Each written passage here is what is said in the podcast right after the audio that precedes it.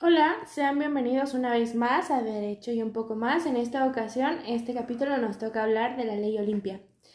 Nos acompaña como cada episodio el licenciado eh, Antonio Montoya y el licenciado Hugo Murillo. Bienvenidos, ¿cómo están? Hola, ¿qué tal? Buenas noches. ¿Qué tal? Buenas noches, un gusto saludarlos.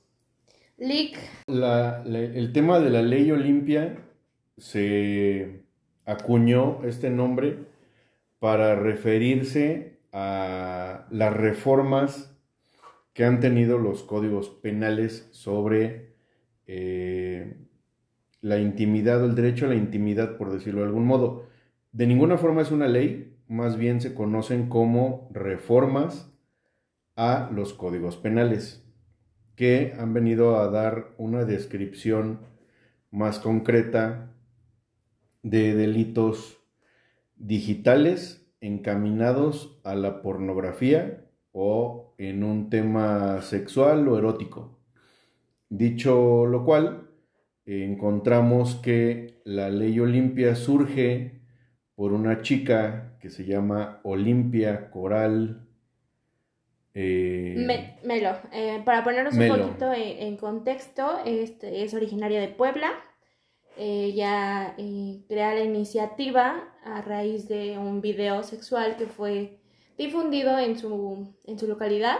Esto es una reforma enfocada al género, o aplica para todos desde su perspectiva.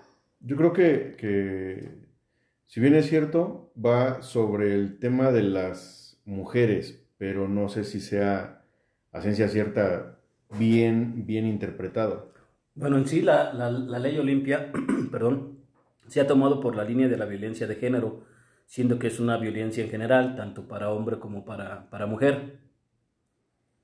Como tal, la, las reformas van encaminadas, como lo dije hace un momento, a la difusión de material erótico sin consentimiento de la persona que aparece en ese material erótico.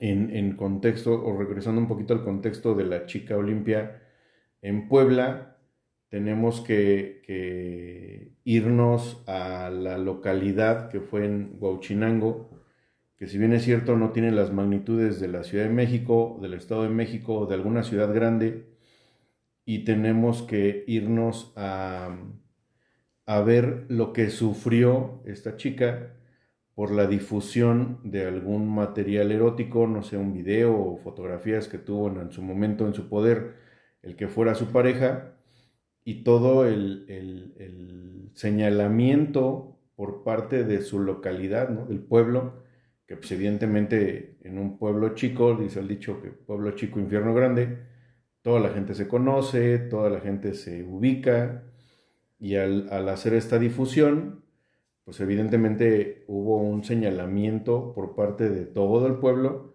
que, que esta, esta, chica sufrió, ¿no?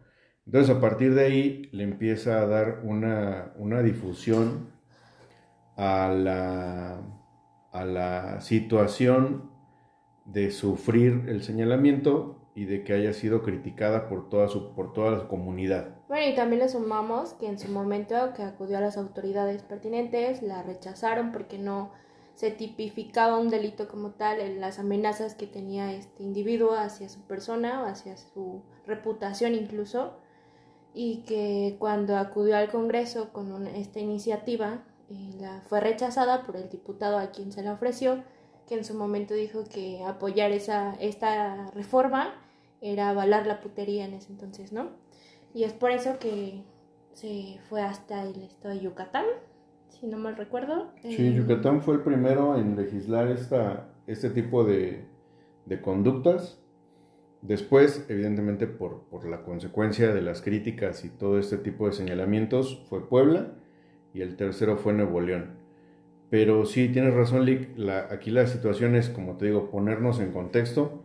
Cuando está sufriendo esta chica todo ese señalamiento, todas esas críticas y pues la, discriminación por parte de su comunidad, acudir a las autoridades, tanto a los policías como a la gente del Ministerio Público, y que se supone que tienen que estar del lado de la víctima, en este sentido proteccionista de la ley, que te digan, es que pues no hay delito que perseguir porque no se tipifica en alguna conducta señalada como delito dentro del Código Penal, en este caso de Puebla.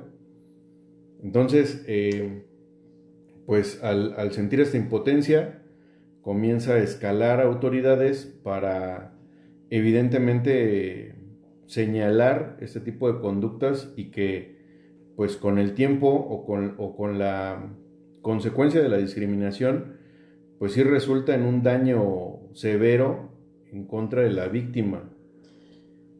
Pero sí es, dime. No, sí, sí, sí, pero.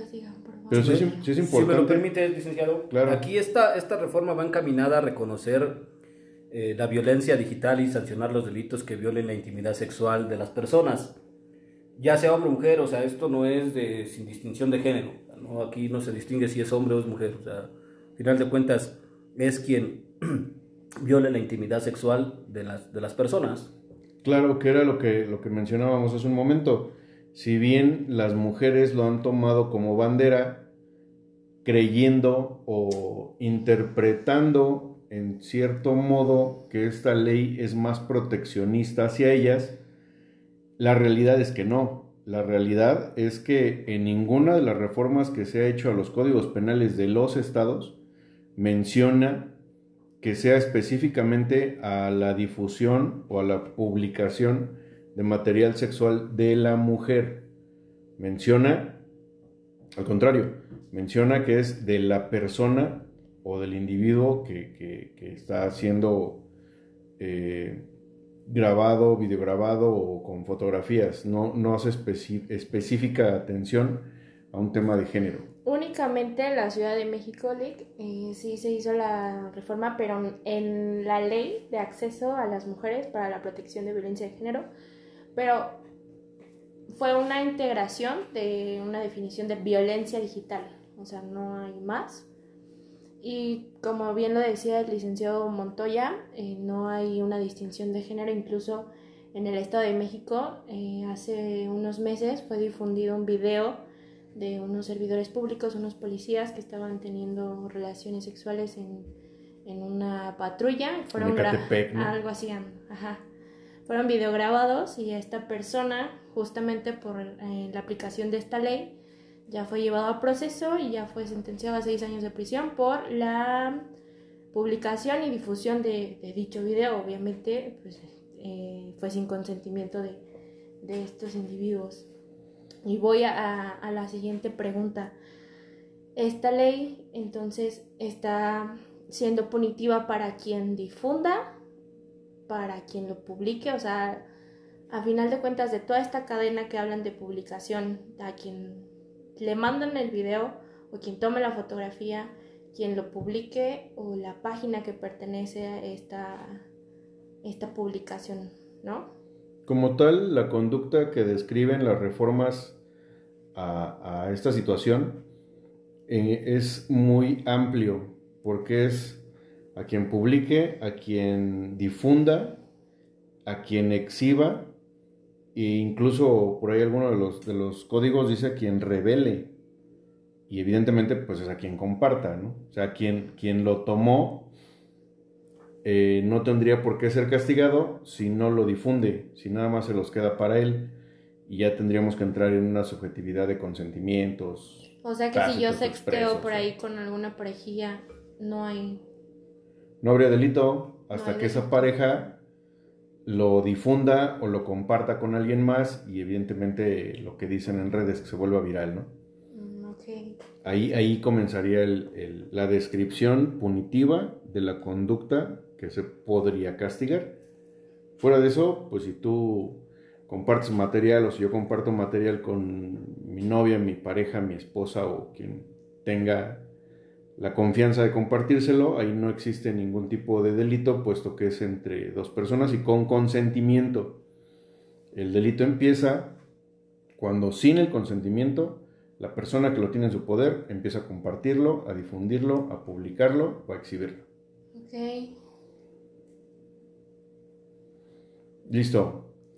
Pues hasta ahí eh, tenemos que concluir este episodio eh, recordándoles que la ley Olimpia no es una situación de género, es una situación de conductas digitales y que evidentemente puede ser para hombre o mujer, esto es indistinto, por, el, por un tema de igualdad más que nada. Eh, ¿Algo más que quiera agregar, licenciada? Bueno, recordarles que efectivamente no hay ningún problema si ustedes extean ahí con sus parejillas.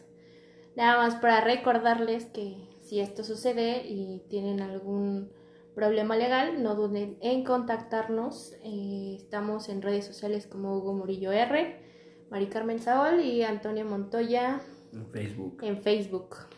¿Algo más que agregar, licenciado? Nada, nada más un gusto saludarlos y gracias por la invitación. Ok, mi nombre es Hugo Murillo, sigo sus órdenes, síganos en Facebook, Instagram y Twitter. Hasta luego.